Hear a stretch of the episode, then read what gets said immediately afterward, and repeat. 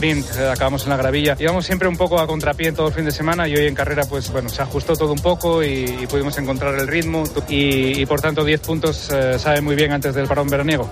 En fútbol, los de Ancelotti comienzan ahora una nueva sesión de entrenamiento pendientes de Mendy, que ayer se retiraba por molestias en los isquios y está pendientes de pruebas médicas. Hace media hora comenzó el europeo sub-19 femenino, la final, de momento en el minuto 34, empate a ceros.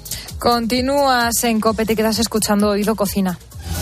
COPE, estar informado.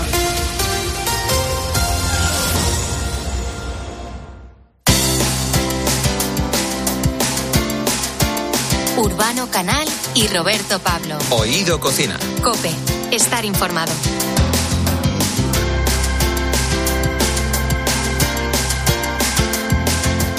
El programa de hoy tiene todos los ingredientes para que te sea apetecible. Urbano Canal, buenas tardes. Buenas tardes, Roberto Pablo. Me atrevería a decir que es un programa para consumirlo solo o en compañía. Vamos a recordar qué se comía en la época de la posguerra en España y te aseguro que te vas a llevar alguna que otra sorpresa. Sí que se cocinaron, se cocinaron muchos gatos.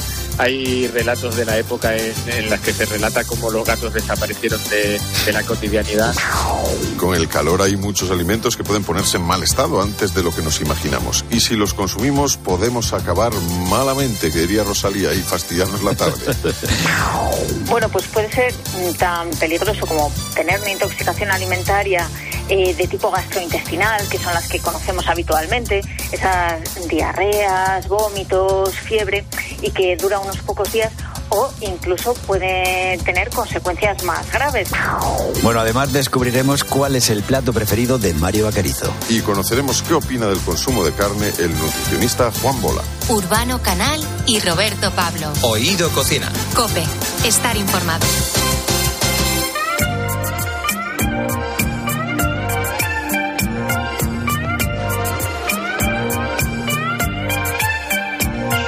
Bueno, el verano es una época del año en la que nos solemos saltar muchos de nuestros hábitos diarios.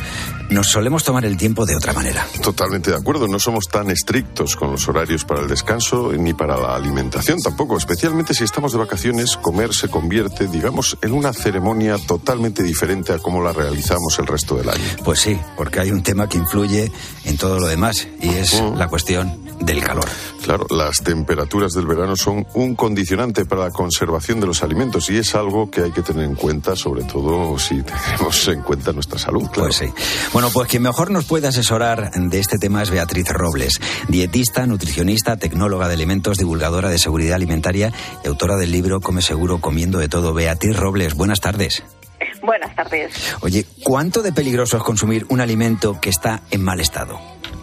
Bueno, pues puede ser mm, tan peligroso como tener una intoxicación alimentaria eh, de tipo gastrointestinal, que son las que conocemos habitualmente, esas diarreas, vómitos, fiebre, y que dura unos pocos días, o incluso puede tener consecuencias más graves, porque no solo se producen esos síntomas gastrointestinales, hay algunos microorganismos que pueden producir intoxicaciones graves o muy graves, incluso mm, no es para asustar, pero sí para tener en cuenta, pueden comprometer la vida. Así que tenemos que tomárnoslo en serio hay que tomarse muy en serio, desde luego, y en este caso el verano hay que hay ciertos alimentos que son más peligrosos que otros. ¿Con cuáles deberíamos tener especial cuidado, Beatriz?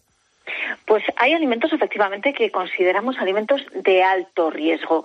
¿Cuáles son estos alimentos? Pues todos aquellos que vamos a consumir sin dar un tratamiento térmico, por ejemplo, eh, alimentos de origen animal que se consumen crudos o prácticamente crudos, es el caso de ceviches, marinados que nos apetecen tanto ahora, esas anchoas en escabeche, esos son alimentos de origen animal crudos o prácticamente crudos eh, y eh, serían también otros mm, que ya están preparados y listos para consumo. Todos esos alimentos que compramos, por ejemplo, en el supermercado y que no cocinamos en casa porque ya están listos, como esas ensaladillas ya preparadas o los loncheados de carne, también se considerarían alimentos de, alto riesgo. Y, por supuesto, siempre nos viene a la cabeza ese huevo y las preparaciones hechas con huevo crudo o no cocinado del todo, ¿verdad? Pues sí. Oye, eh, ¿Cómo influyen las temperaturas altas en los alimentos? ¿Qué reacción hace que un determinado producto, que normalmente es un manjar, se convierta en un veneno? Lo digo porque, por ejemplo, en tu último libro, ¿no? Pues miraba, y ahora con esto del coronavirus, ¿no? Eh, o sea, ya no, eh, cuando llega el invierno siempre nos preguntamos que la diferencia entre un virus y una bacteria, es que en esto de la alimentación también hay virus y bacterias, ¿no? Sí, claro que sí. Tenemos eh, tanto afecciones por microorganismos debidas a, a virus como a, bacterias. Generalmente las que más nos afectan en, esta época del año son las, bacterianas, aunque mm, todos tenemos la experiencia de haber sufrido una gastroenteritis y que nos digan esto ha debido ser un virus, ¿no? Y es correcto también, porque hay virus también que, producen estas intoxicaciones alimentarias. ahora en, en verano es una época de especial riesgo porque tenemos que tener en cuenta dos cosas. La primera de ellas es que los alimentos no son estériles generalmente, a menos de eh, que, compremos alimentos específicamente esterilizados, como es el caso de las conservas o esa leche en brick UHT, que esos sí que son estériles, pero el resto tienen cierto grado de contaminación absolutamente normal mm, por la manipulación, eh, por el medio ambiente, por las superficies, alimentos como las carnes crudas, los pescados crudos, las frutas, las verduras, es lógico que estén, que estén contaminados en su superficie. Esto no es un problema siempre que se manipulen bien, porque con una buena higiene, con un buen lavado de las frutas y verduras, con un buen cocinado de las carnes y los pescados, vamos a ir eliminando esa contaminación de, los, de los microorganismos, esa contaminación normal. Eh, ¿Qué pasa si tenemos los alimentos a una alta temperatura? pues que permitimos que esas mm, pequeña, ese pequeño número de bacterias que hay en un, inicialmente en un alimento se puedan multiplicar, se puedan multiplicar y alcancen lo que llamamos dosis infectiva, es decir, que alcancen una cantidad suficiente para producirnos la intoxicación alimentaria o que alcancen una cantidad tan elevada que luego ni siquiera con el tratamiento térmico, es decir, ni siquiera con el cocinado, consigamos eliminar eh, suficientemente estos microorganismos. Ese es el problema de las altas temperaturas, que esas, mm, mm, ese pequeño número de bacterias que había contaminando los alimentos y que es, que es normal, alcance una cantidad suficiente como para producirnos un problema, porque se multiplican fenomenal con el calor. Pueden duplicar su, su número en cuestión de, minutos. La cuestión de la cantidad, de, la dosis en este caso, es, importante, es muy importante. Eh, a todos nos gusta eh, conservar los alimentos, eh, nos cuesta tirarlos cuando los tenemos en el frigorífico. A, mí soy uno de ellos y a veces me, me, cuesta broncas de mi mujer que me dice, oye, eso está estropeado, tíralo. Y yo digo, no, no, yo creo que no. ¿Cómo podemos identificar, o ante la duda, evidentemente es mejor tirarlo, pero eh, ¿hay alguna síntoma que, que nos indique que un alimento hay que tirarlo, por ejemplo, a la vista, al olfato? Bueno, desde luego eh, la recomendación es ante la duda a la basura, eso seguro. Y es verdad que todos estamos en contra del desprecio alimentario, yo la mm. primera, pero eso se consigue paliar con una buena planificación y con una buena conservación de los alimentos. Es verdad que muchas veces pensamos que eh, todos los alimentos mm, que, estén contaminados con una bacteria patógena van a mostrar algún signo. Entonces pensamos que eh, simplemente mirándolos, pues si están alterados, eh, es cierto que en el momento en que un alimento huela mal, eh, tenga mm, alterada su apariencia o su textura, pues los tenemos que desechar. Eso no hay discusión posible. Pero nos encontramos con un problema, que hay micro organismos patógenos, por ejemplo, salmonela, que lo conocemos tanto, o listeria, la famosa listeria monocitógenes, que pueden estar contaminando el alimento y, sin embargo, no alteran el alimento. El alimento aparentemente está en buenas condiciones, no huele mal, no sabe mal, no tiene una textura distinta y, sin embargo, puede estar contaminado. Por eso, ante el más mínimo, eh, ante la más mínima duda de no sé cuánto tiempo lleva esto en el frigorífico o esto me lo dieron hace un par de días y no sé yo muy bien si, si estaba bien conservado, lo habían tenido a temperatura ambiente. Ese tipo de dudas eh, nos tienen que llevar directamente a descartar ese, ese alimento. Bueno, hay que decir una cosa, que si no que me corrija Beatriz Robles, como decimos, dietista, nutricionista, tecnóloga de alimentos, divulgadora de seguridad alimentaria, que creo que en la cocina, porque todos pensaríamos que es eh, la habitación de, de, una vivienda, que es el baño, ¿no? Donde más bacterias o... Y es en la cocina, ¿no? Donde más eh, elementos o bichitos de esto nos podemos encontrar. Eh, bueno, te voy a decir más, Beatriz, ahora me dices si es así o no. Urbano y yo algunas veces hemos echado, nos hemos juntado y hemos echado carreras con nuestras valletas, que tenían tanto tiempo que ya corrían solas. Sí, sí, sí. Yo creo que alguna valleta ya tendría que merecer el, el tener las escrituras de propiedad de la casa, porque lleva casi más tiempo con nosotros que, que nosotros. La, la, nuestra la sacamos a pasear. Eso es, eso es, ya nos cogemos cariño. Efectivamente, tenéis toda la razón. Y, y es verdad que eh, la cocina es el lugar más contaminado de la casa y bueno, tiene, tiene toda la lógica, porque es un lugar que es húmedo, hay restos de alimentos y normalmente tiene una temperatura que aunque pensemos que no es elevada para una bacteria, sí lo es. 20-25 grados es una temperatura en la que las bacterias crecen muy bien. Eh, ¿Qué pasa además? Que tenemos algunos lugares o algunos elementos de la cocina donde esa contaminación todavía es mayor, como las bayetas y los estropajos, porque encima tienen humedad y tienen restos de alimentos, con lo cual tenemos los nutrientes, la humedad necesaria, la temperatura perfecta para que las bacterias proliferen. Por eso la, la recomendación es que nos olvidemos de ese cariño que le hemos cogido a la, a la valleta sí. y que las cambiemos mmm, frecuentemente. Lo ideal pues sería um, cambiarlas cada semana. Entiendo que esto para mucha gente es difícil, no nos acordamos eh, y, y, y, bueno, pues eh, podemos mm, optar por desinfectarlas, desinfectarlas eh, o bien hirviéndolas o bien eh, sumergiéndolas en agua en agua con lejía. Con lejía. Lo que desde luego no tiene salvación son esas valletas en las que hay una especie de babilla que están babosas. ¿A quién no le ha pasado que tiene una valleta babosa? Bueno, pues esa, esa superficie así como resbaladiza, pegajosa, eso eh, es lo que conocemos como un biofilm. Un biofilm no es más que una cantidad enorme de bacterias de todo tipo, incluidas patógenas, que se han protegido a sí mismas, se han hecho una cubierta, que es esa, esa capa superficial babosa que, que nosotros notamos con las manos, precisamente para protegerse de la desinfección. O sea, son tan inteligentes las comunidades de bacterias que son capaces de protegerse eh, de, de, los desinfectantes, del lavado. Entonces ahí es que no hay nada que hacer. Cogerlas así con, por una esquinita y tirarlas Y a la basura sin tocarlas mucho y sin que nos toquen Cuanto mucho. menos posible. sí. Sí. No adopte Mucho un menos biofilm. pasarlas por, el- por las superficies para seguir limpiando la cocina con ellas, que lo único que vamos a hacer es desperdigar todos Hombre, le pueden dar sabor a un caldo. Sí, ya, ya te digo. Eh, Beatriz Robles, mira, la, la última pregunta. Eh, Estamos en verano y quizá eso, la salmonelosis es la, la intoxicación más peligrosa ¿no? en estos momentos, pues eso, los productos del huevo. ¿Qué, ¿Cómo deberíamos actuar si tenemos el mínimo síntoma o qué, cómo se presentan los primeros síntomas de, de una eh, intoxicación por salmonelosis, por salmonela? ¿Y, qué, ¿Y qué hay que hacer?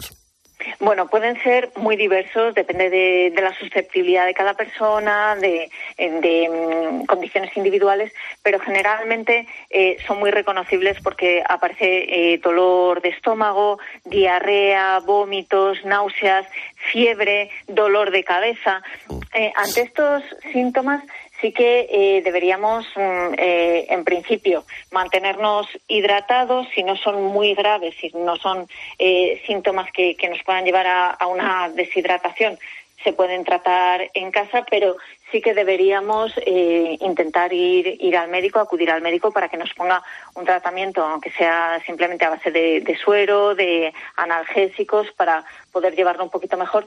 Y eso sí, siempre que estos síntomas, este tipo de síntomas, aparezcan en grupos de riesgo, en población de riesgo, que serían niños pequeños, mujeres embarazadas o personas mayores, personas inmunodeprimidas, ahí sí que lo más recomendable es acudir al médico porque puede haber una deshidratación y puede haber otros otras complicaciones que, sean más graves mm, por la propia condición de, estas personas. Entonces ahí, ninguna duda, vamos al médico eh, y allí ya se decidirá el, tratamiento que nos deben poner, incluso en algunos casos la, hospitalización para mantener la hidratación y, y, los síntomas bajo control. Qué bien lo cuentas, Beatriz Robles, de verdad. Eh, otro día le dedicaremos, si te parece, un espacio a lo del frigorífico, pero eso ya para otro día que hoy vamos muy pillados de tiempo y es muy importante.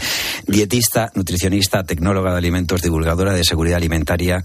Y, si alguien quiere aprender mucho de todo esto, que se pille el, el, último, fue hace un año más o menos, ¿no? El Come Seguro comiendo de todo. Eh, pues fue pospandemia, justo pospandemia, o sea que ya hace un par de añitos, casi años. tres. ¿Cómo pasa sí. el tiempo, eh? Sí, sí, Como para las galletas pasa el tiempo. Pero para la seguridad alimentaria no pasa el tiempo, o sea que ahí siempre es, es buen momento para empezar a aprender. Muchas gracias, Beatriz Robles. Un abrazo. Gracias un abrazo. a vosotros, un abrazo. Oído Cocina. Una persona que está dando un servicio dentro de un equipo que no canta a los oídos. Alberto Chicote, chef, pionero en la cocina fusión y una pesadilla en la cocina. Un tipo que no canta a los oídos es porque no está lo que tiene que estar. Entonces, siempre exijo sí o sí que todo el personal, el, el, personal que está dentro de una cocina, cuando se canta una comanda, cante el oído. Que para saber si sabe lo que tiene y para saber si sabe lo que no tiene. Vamos a ver, viene uno un programa que se llama Oído Cocina y no hay ni un poquito de algo. Oído. Urbano Canal y Roberto Pablo. Oído Cocina. Cope, estar informado. Si me quieres escribir, ya sabes mi paradero. Si me quieres escribir, ya sabes mi paradero. Tercera brigada mixta, primera línea de fuego. Aunque a veces hemos tratado de pasar por encima o incluso de olvidar que en España hubo épocas de verdadero hambre, donde había que ingeniárselas para llevar comida a la mesa familiar, la hubo.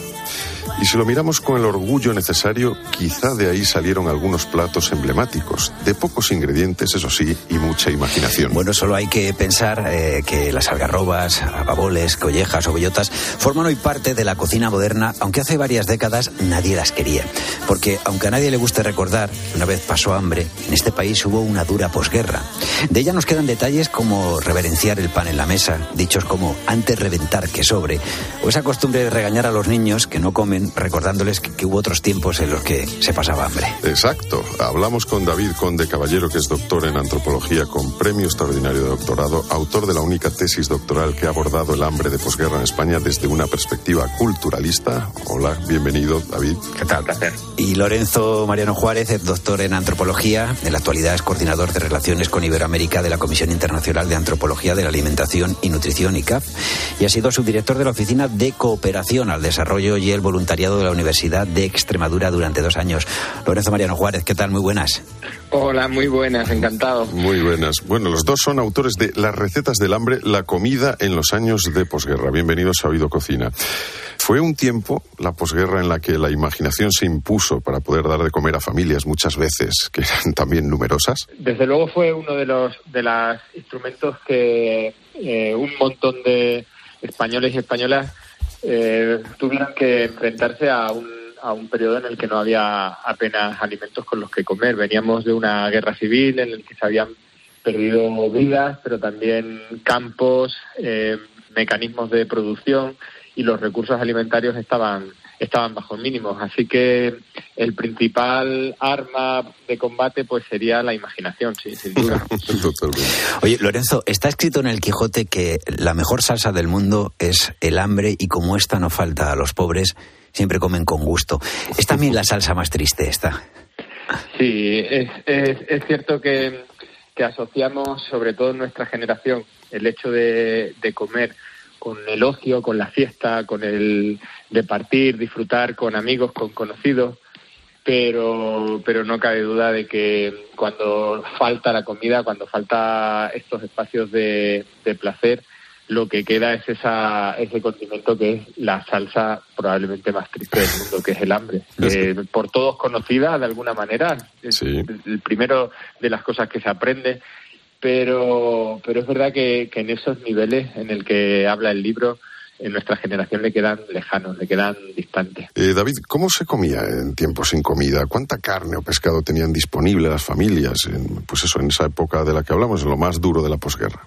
Bueno, pues depende, ¿no? Eh, yo creo que eh, depende de, de, la familia y depende de la situación que tuviera. En nuestro libro también analizamos gente que en la posguerra comía perfectamente. Hay que recordar que el extraperlo y el mercado negro fue un mecanismo que puso a disposición de todos eh, prácticamente cualquier alimento, solamente que lo hacía a unos precios que la mayoría de la gente no podía pagar.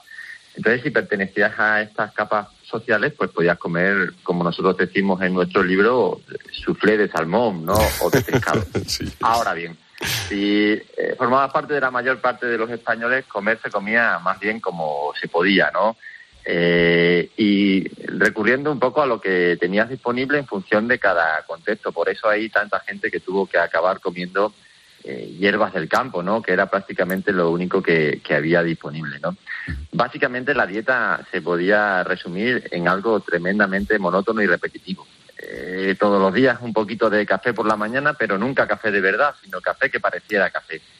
A mediodía básicamente platos de cuchara si es que se podía acceder a, a algo de garbanzo. Y por la noche, eh, a lo mejor algo de castañas en la zona más norteña o alguna gacha en la zona más del sur. Pero desde luego, carnes y pescado, como has comentado anteriormente, era una cosa bastante dificultosa de conseguir para la mayoría de la población. Eh, Lorenzo comentaba hace un ratito urbano, ¿no? Lo de que, bueno, que ha pasado tiempo, pero verdaderamente, o sea, si nos damos cuenta, o sea, no ha pasado tanto tiempo. Yo creo que a todos, o a alguna gran mayoría de nuestros padres, los que tenemos una cierta edad ya también, claro, pues nos han hablado, ¿no? De, de, de ese hambre de, de, la posguerra. Lo digo porque yo lo utilizo aún con mis hijos. O sea, yo hay veces que les digo a los claro. peques, si urbano viene a casa y lo sabe, ¿no? Que hay veces que les digo, oye, si, si, supierais que nos contaba el abuelo que no tenían, qué tal, o sea que mm, contáis vosotros en el libro, testi, por cierto, un libro que es una preciosidad, eh, tiene un, un, toque así casi de, de, los libros antiguos también de los cuentos, ¿no? Que, que nos enseñaban. Mm. Eh, y contáis eh, el testimonio de gente que, que las pasó canutas, ¿eh? que, que, tenía hambre y que incluso iba a comer hierbas al campo. ¿Qué os ha sorprendido en la labor de investigación? ¿Con qué, con algo que no os esperarais, que, sabiendo que era una época muy, muy cruda, ¿no? Estaba intentando contar que una de las cosas que, que, más llama la atención son aquellos relatos que las personas recuerdan con mucho, con mucho dolor, con mucha, con mucho llanto, en el hecho de haber hecho algo que se suponía que, que iba contra, contra la propia moral o la ética, como quitarle comida a, a un hijo al que le han repartido com comida en, en, una casa o en el, o en el colegio y quitárselo y sentirse luego durante décadas eh, fatal, eh, sentirse mal por lo que había hecho que se suponía que era eh, no cumplir con, con, su papel. Esto es una de las cosas eh, llamativas que aparecen en la investigación, que aunque no era lo, lo normal, lo normal era al contrario, padres que se han quitado el alimento de su boca para dárselo a, a sus hijos, sobre todo madres, también tenemos esos casos así llamativos, que son tan llamativos como lo de tener que comer cosas que, que no se consideran comida. Uh -huh. y, es verdad esto que decías antes sobre que no ha pasado mucho tiempo. Sí. No ha pasado mucho tiempo, pero vivimos en una sociedad un poco de lo inmediato y de la desmemoria.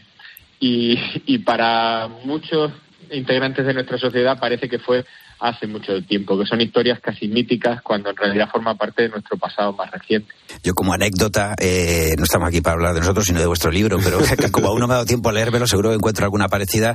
Mi madre se llama Quiteria, es de un pueblo muy pequeño de Soria, se llama Lumías, y nos eh, cuenta muchas veces como su abuelo, eh, su, padre, mejor dicho, mi abuelo al que yo no conocí, pues eh, cuando venía del, del ganado, en eh, las alforjas de, del burro, pues se había dejado él sin comer pues un trozo de pan, una nuez o algo, porque sabía que, es, que ella y sus hermanos lo primero que hacían era ir a, a rebuscar y, y, para ellos era como, ¿sabes? Pensaban al principio, mira el abuelo que se ha dejado, el abuelo lo dejaba, su padre lo dejaba, en verdad para que, para que ellos tuvieran algo que comer. Y cuando hablamos de las navidades algunas veces, de qué les traían los reyes, les traían eso, pues les traían a lo mejor un par de almendras o cosas así, o de, de nueces sobre todo, ¿no? De, me, me, contaba, digo que, que claro, que, que, no ha pasado tanto tiempo y verdaderamente las historias me imagino que os ha sido dentro de lo que cabe eh, fácil de, de encontrar porque aún hay mucha gente, ¿no? Que, tiene que recordar todo esto, ¿no? Que, que ha ocurrido, eh, que ha ocurrido.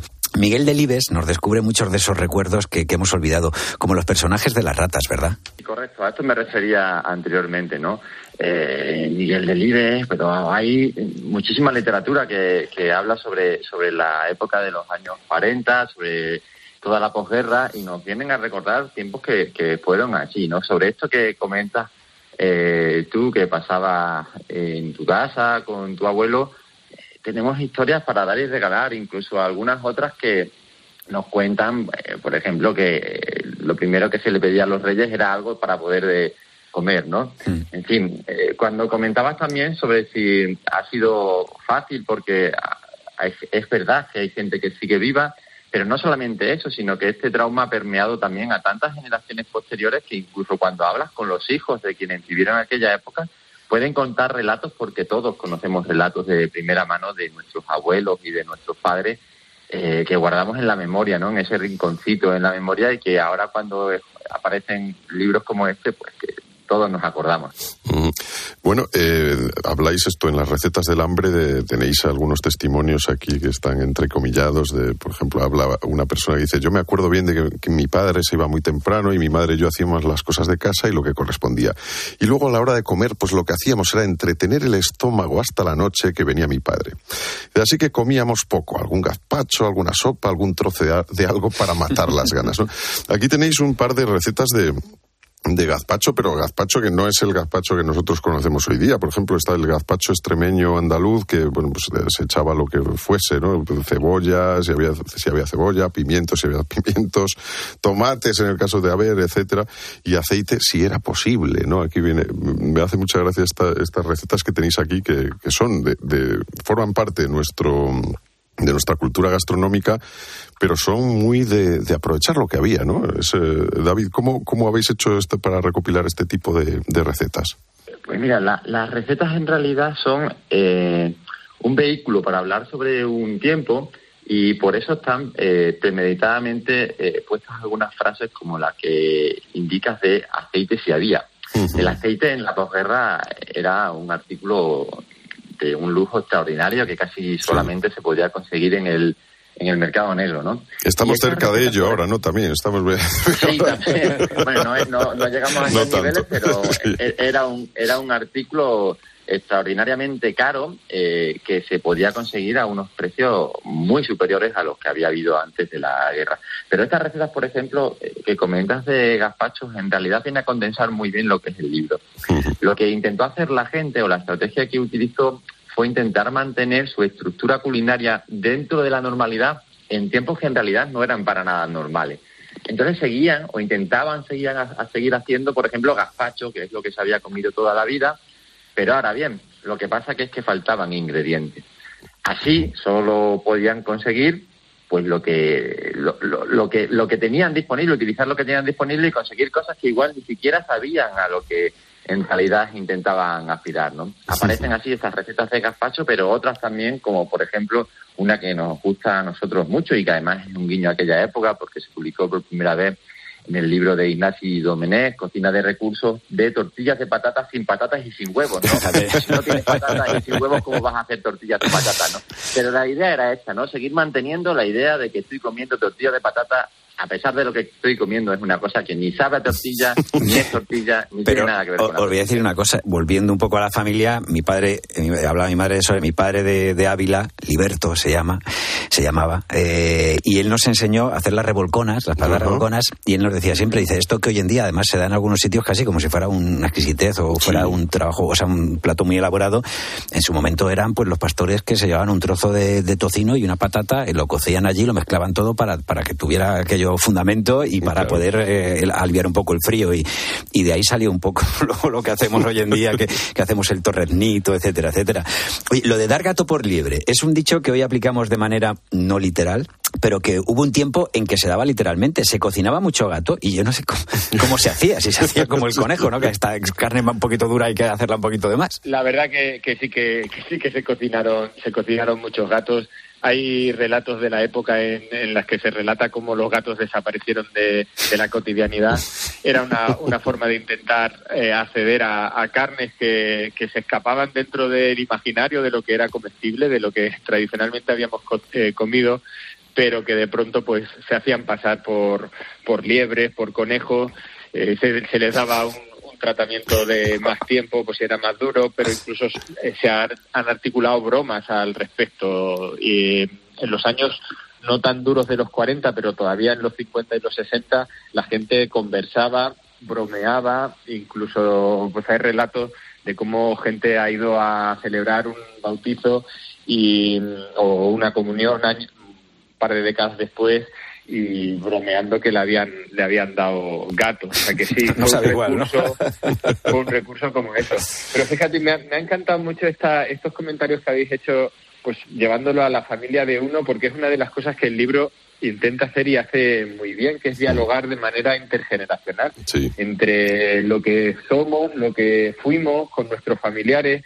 Esta idea de dejar algo de comida me ha parecido tan bonita para que luego rebuscaran que es un patrimonio de lo emocional y lo culinario, de cómo hemos estado intentando hacer lazos familiares, de mantener ese cariño, dejando algo, o sea, sabiendo que hay poco, pero me guardo un poco para ti porque eres mío, eres mi familia. Me parece tan bonito esa manera de recordar que, que me ha encantado. Sí, desde luego. Mira, yo también tengo alguna anécdota de, de mi padre, que mi padre tiene, vive actualmente, tiene 91 años, se llama Urbano y es de un pueblo de León, y él me comentaba muchas veces que, que en, el, en su pueblo se recogían con mantas, pues algunas unas cosas que se llamaban cadillos, que tenían muy poca harina de la que sacar para hacer pan, y que eh, probablemente en el eh, proceso se destrozaban varias mantas y se sacaba muy poquita comida cuando en el río probablemente había ranas, había peces y no, y no se pescaban por a lo mejor por desconocimiento. Esto también puede ocurrir, ¿no? Que ha habido un no, no se sabía de dónde sacar a veces.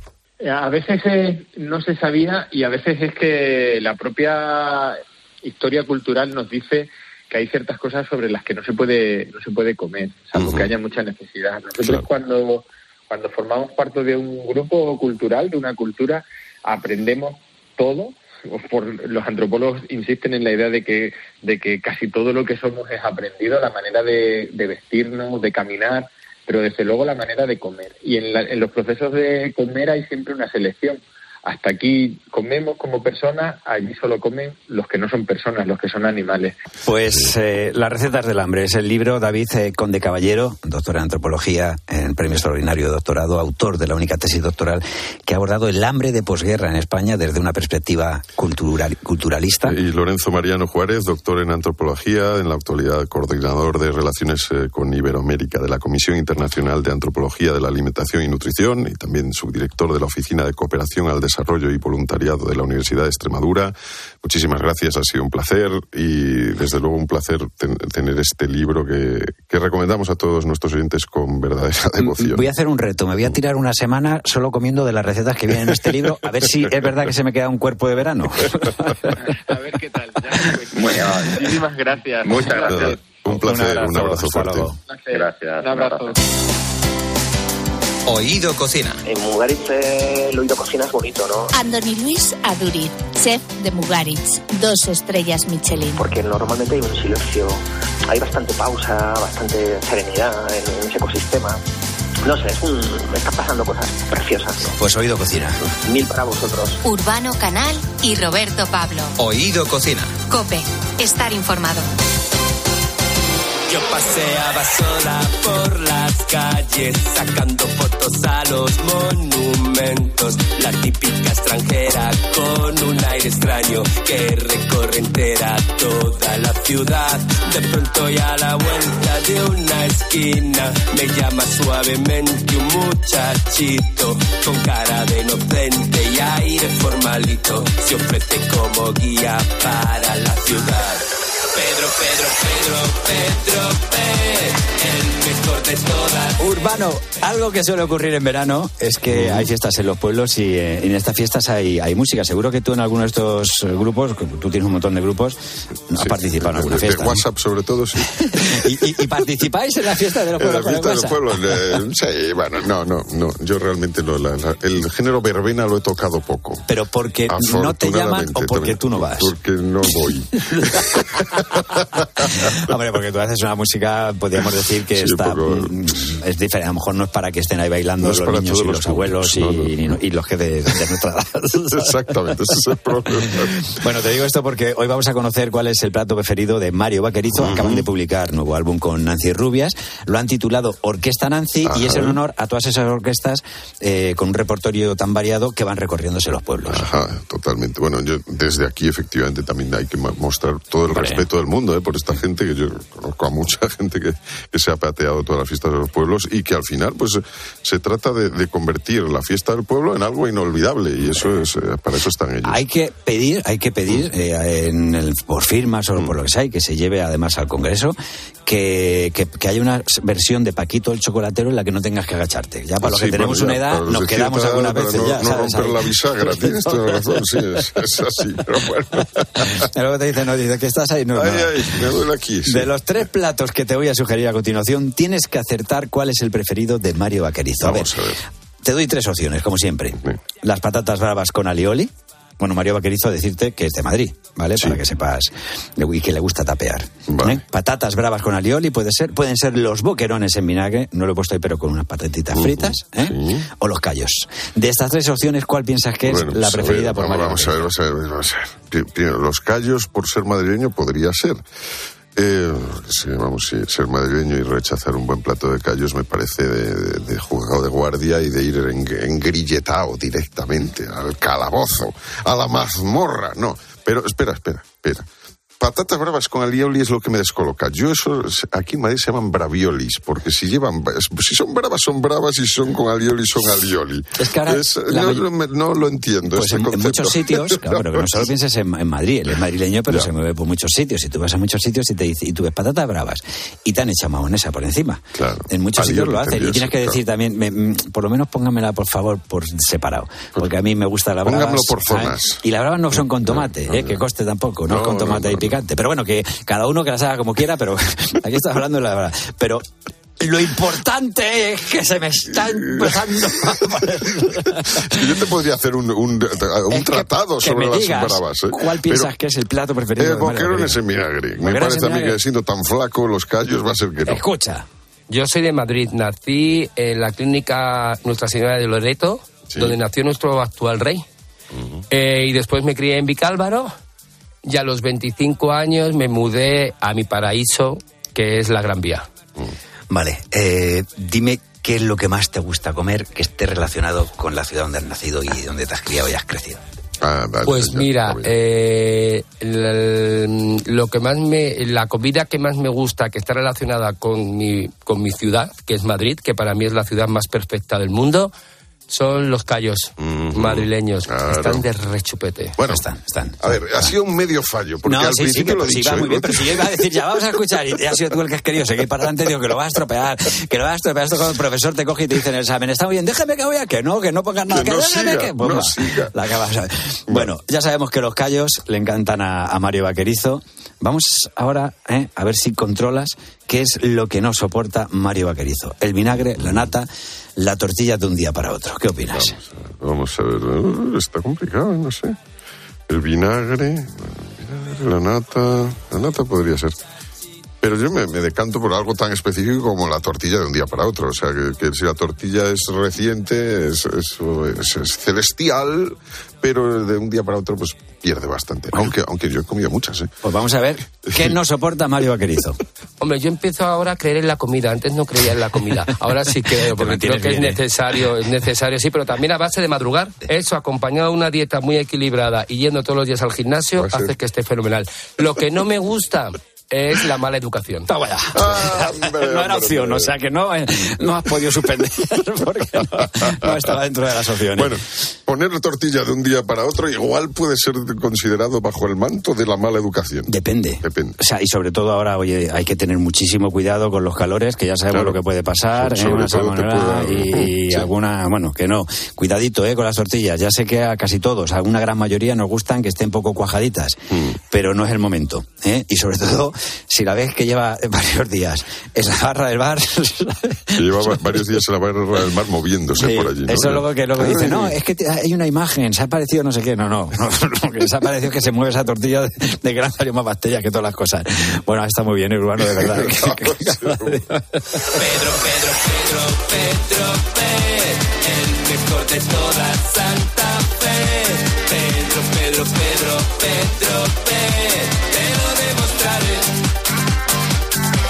Menudo formalito el muchachito, menudas cosas aprendí con él.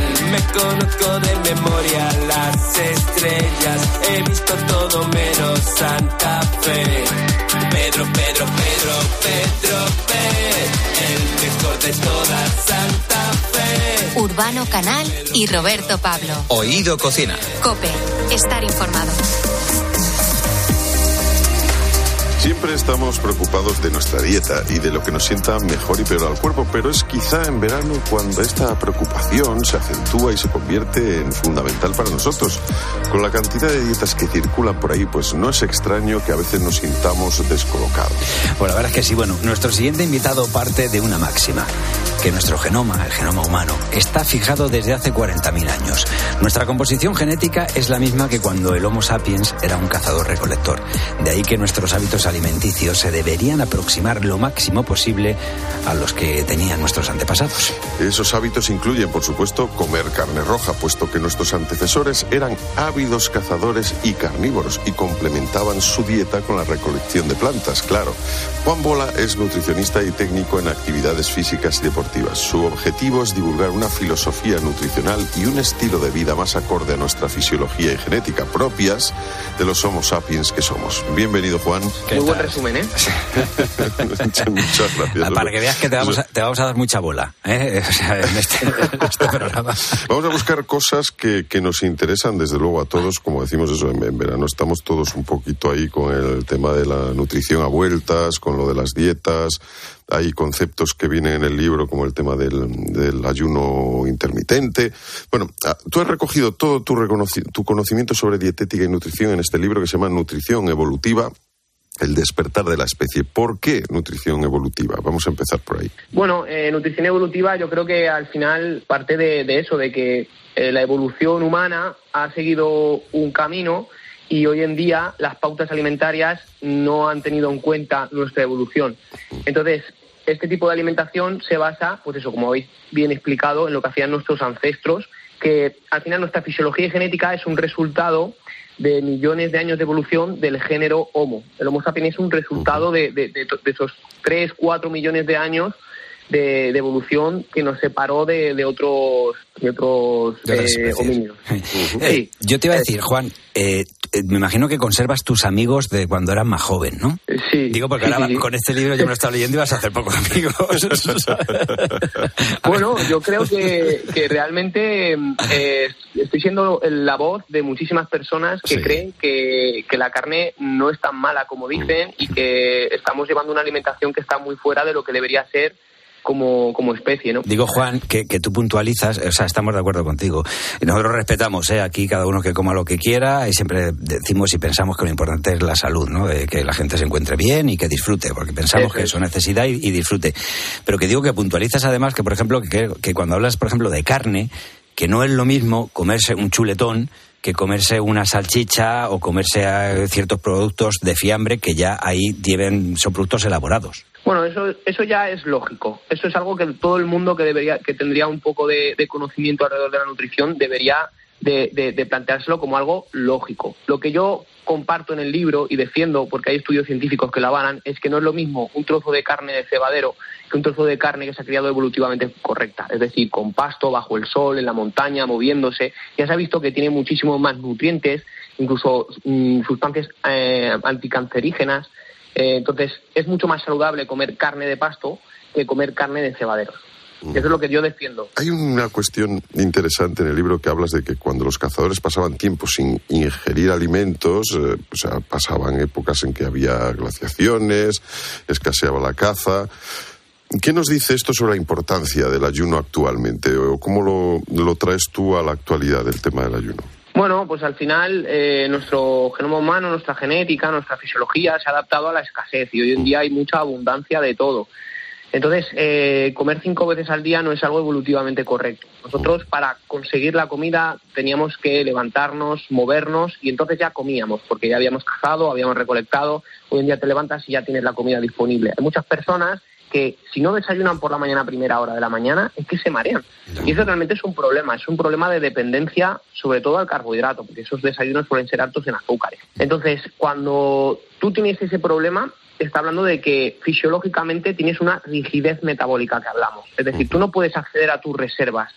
Entonces, en el momento que tu cuerpo accede a esas reservas, lo ve como algo eh, violento, algo que está mal, porque siempre tiene energía disponible, porque siempre estás comiendo. Entonces, lo que tenemos que hacer es conseguir una flexibilidad metabólica, que si tú no comes durante toda la mañana y te mueves, yo esta mañana he ido a correr, ahora voy a ir a hacer algunas eh, consultas, luego pues voy a estar todo el rato con el estómago vacío tirando de mis reservas, que eso es algo natural. O sea, al final la grasa es el mayor almacenamiento que tenemos en el organismo. Entonces, si, si está allí, hay que saber utilizarlo y hay que utilizarlo. Juan, lo que pasa es que, claro, o sea, tú estás hablando de algunos, o sea, es verdad que, vivimos una población que la mayoría, la verdad es que si pues, estuviéramos hablando aquí en plan de cuánto tenemos de reserva en el banco a nivel de grasa, ¿sabes? O sea, hay una gran mayoría que sí, que tiene bastante, hay otros que no, que, que no tienen donde están en números rojos, ¿no? Para tirar de ellos. Yo soy de esos que se levanta por la mañana y necesita comer. Y fíjate, nunca azúcar. Yo no tomo nada de azúcar, yo soy más de, de bocata.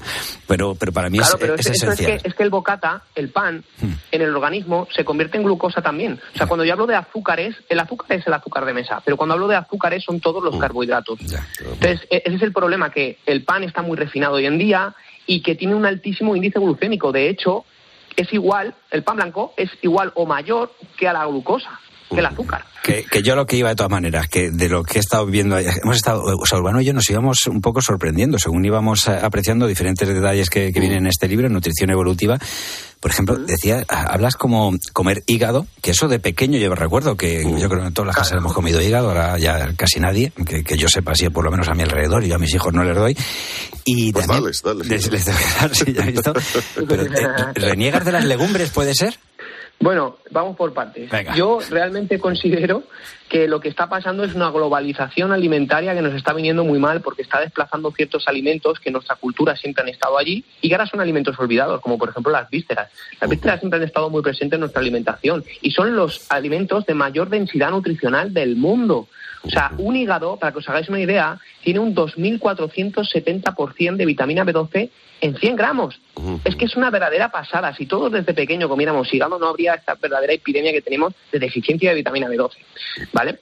Entonces, eh, ese tipo de alimentos, también las, las manitas, eh, los callos, todo esto que además luego son platos tradicionales en nuestra cultura, realmente se están perdiendo. Y estamos yendo hacia una globalización alimentaria con alimentos exportados, con frutas tropicales cuando nunca había habido aquí y otro tipo de cosas que realmente nos está perjudicando, tanto a nivel ambiental como a nivel eh, alimentario. Luego el tema de las legumbres es un tema complejo que realmente yo animo a la gente a que no comprenda todo lo que son los antinutrientes y las lectinas que tienen los vegetales, pues que, lean el libro y lo entiendan, porque hay que dar una perspectiva muy grande. Yo te puedo dar un pequeño resumen de lo que hace un antinutriente, ¿vale? Pero realmente hay que, hay que entenderlo todo. Entonces, por ejemplo, si tú tienes una planta que es muy alta, eh, necesita mucho calcio, ¿vale? Para, para, para salir. Entonces, las plantas saben que van a ser comidas por un depredador. Y lo que quieren, igual que tú y que yo, es eh, que sus hijas, sus descendientes, crezcan bien y, bueno, pues transmitir los, los genes, ¿no?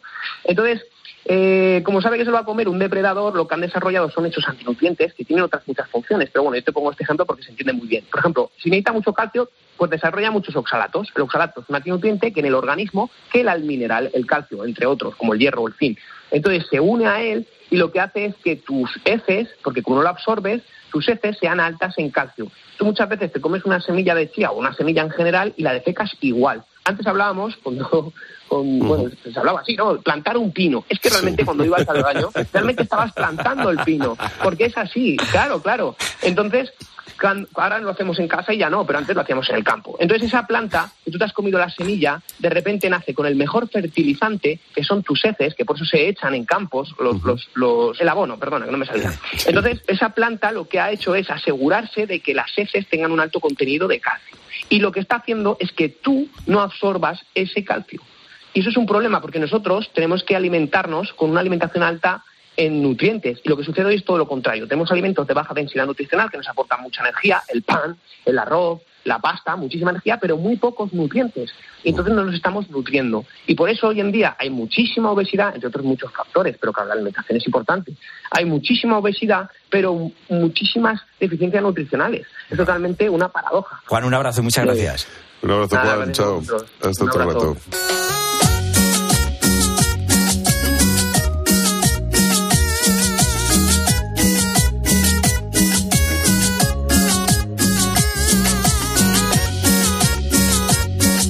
Hasta aquí un nuevo programa de Oído Cocina, pero no nos quitamos el mandil porque ya estamos preparando el menú del próximo capítulo. Es un honor saber que contamos con oyentes que tienen tan buen gusto. Te recordamos que si quieres escuchar Oído Cocina lo puedes hacer en la sección de podcast de la web de Cope. Tenemos un montón de contenidos que seguro te pueden interesar. Y también nos puedes seguir en las redes sociales si tienes ganas de nosotros. Somos Oído Cocina Cope y estamos en Instagram, en Facebook y en Twitter. ¿Y por qué no hay más? Bueno, sí hay más, pero no estamos. Sí, pero no estamos, pero estaremos. estaremos estaremos esta mañana. Puerta. Vamos, tic, toc. yo soy Roberto Pablo. Y yo, Urbano Canal. Y juntos, somos Oído, Cocina. Cope, estar informado. No abrirte champaña, pero sí cervecita en la playa. Aunque es poco lo que yo te ofrezco con orgullo. Todo lo que tengo es tuyo.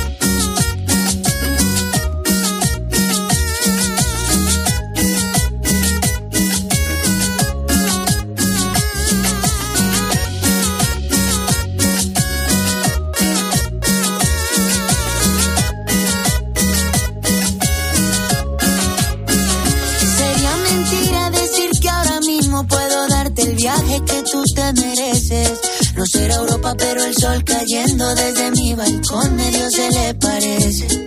Y yo que tú no me acostumbraría a estar aquí en estas cuatro Lisboa. Más de un millón de jóvenes de todo el mundo. Porque conoces a la gente de diferentes sitios y el buen rollo que hay entre todo el mundo. Todo lo que hemos sentido. Del 1 al 6 de agosto en Cope, Jornada Mundial de la Juventud. Estamos en las calles, en todos los escenarios, acompañando al Papa Francisco y viviendo en directo los principales actos. A ustedes jóvenes, adelante. El Vía Crucis, la vigilia del sábado, la misa de clausura el domingo. Vive la JMJ con el despliegue de COPE en Lisboa. También en cope.es y en redes sociales a entrar en Leroy Merlin, porque desde que entras en Leroy Merlin como profesional de la construcción y la reforma, todos son ventajas, porque te ahorras un montón con cada compra. Sí, hasta un 8% de bonificación mensual según tus compras y muchas más ventajas. Así que aquí estás esperando, date de alta en el espacio pro de tu tienda más cercana, porque Leroy Merlin está contigo. Leroy Merlin, ahora más pro.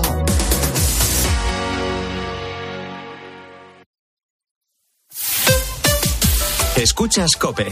Y recuerda, la mejor experiencia y el mejor sonido solo los encuentras en cope.es y en la aplicación móvil. Descárgatela. Vendido, heredado o donado un inmueble desde 2019? ¿Sabes que puedes pedir la devolución de la plusvalía municipal? No dejes de pedir la devolución y recupera la totalidad de la plusvalía. Contacta con Martínez Lafuente Abogados en el 646-690-032 o en martinezlafuenteabogados.es. Hombre, Luis, te veo mejor que nunca. Es que he pillado un kilito. ¿Y ese cochazo? Pues eso, que he pillado un kilito. Este verano, si pagas un repostaje en Repsol de 30 euros o más con la app Wilet, puedes ganar un millón de euros. Pillar un kilito más te va a sentar, pero que muy bien. Más información en Repsol.es. La granja Rujamar es la opción perfecta. Huevos ecológicos, naturales y con gallinas felices libres de jaulas. Gracias a la tecnología blockchain podrás escanear el código QR en el envase y descubrir la historia completa de cada huevo, su origen, alimentación y más. Con Rujamar, del campo a tu plato en un solo escaneo. ¿Buscas diversión? Otro Por favor. Hablar por un teléfono móvil durante 30 minutos a la semana estaría relacionado con un aumento del 12% de presión arterial. A las 10 de la mañana la tienes asegurada con Carlos Herrera en Herrera en Cope. Si yo, que, que me tuvieron que poner 5T porque tenía tensión en 16, 19 y soy el que menos habla por teléfono, tiro por tierra ese estudio. No, aquí el único que está sano es Herrera, que habla cinco segundos. Escucha Herrera en Cope, de lunes a viernes de 6 a 1 del mediodía, con Carlos Herrera.